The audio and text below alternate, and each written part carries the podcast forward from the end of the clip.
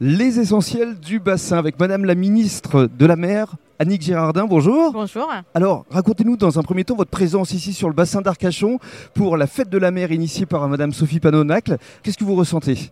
Bah, écoutez, cette fête de la mer, euh, l'an dernier, je l'ai vécue euh, dans les territoires euh, ultramarins, puisque Mhm. j'étais ministre des Outre-mer. Je m'étais promise que cette année, je serais aux côtés de la députée qui est à l'initiative de, cette- de, de ce bel événement, de cette initiative qui rassemble les Français partout sur les littoraux et, et- et ailleurs. Et, et on voit bien que les, les, les projets sont, sont multiples. Mhm. Et, je soutiens cette idée que euh, la mer, euh, la, la zone économique exclusive française, le littoral, le plateau continental, puisque c'est tout ça, euh, eh bien chaque Français euh, peut emporter une forme de responsabilité, et une forme de meilleure connaissance de ce domaine. Alors, parlons maintenant de vous. Vous êtes euh, ministre de la mer depuis 10 jours maintenant. C'est tout nouveau.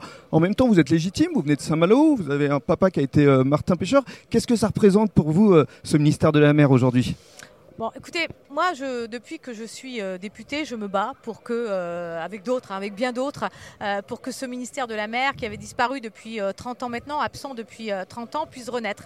Pourquoi? Parce que je crois qu'il faut un portage politique visible pour donner une dynamique et pour faire que l'ensemble des, des secteurs se disent voilà, on va porter des objectifs ensemble, un objectif de protection de l'environnement, un objectif plus, plus- plus écologique bien sûr, mais aussi un objectif de développement économique durable Mhm. et faire aussi que les Français soient fiers d'avoir euh, le deuxième domaine euh, euh, maritime au monde. Ce deuxième maritime au monde, il faut qu'on le valorise davantage au niveau européen, au niveau international.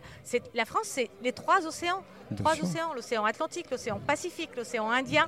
Euh, Mm. Et je crois que c'est important de le rappeler. Alors pour euh, conclure, euh, vous êtes ici à Arcachon. Est-ce que vous connaissiez la région avant Qu'est-ce que vous pensez justement de ce beau bassin?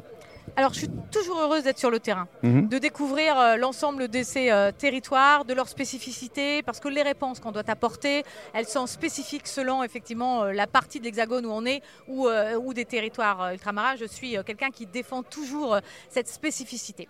Ici, sur, le, sur le bassin, je suis heureuse d'y être, mais je dois dire que je ne le découvre pas, puisque ça fait à peu près euh, 20 ans.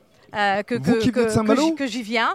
Vous oui, je suis née à Saint-Malo. Oui, j'ai vécu à Saint-Pierre-et-Miquelon. Je suis une ultramarine. Euh, oui, mon papa était marin. Oui, j'ai été député de Saint-Pierre-à-Miquelon. Mais oui aussi, euh, quand on vient du froid, quand on est retraité comme mon papa, on venait de temps en temps le dans l'Hexagone et surtout dans le bassin. Et j'ai ma sœur qui y est installée. Merci beaucoup, Madame la ministre. Merci.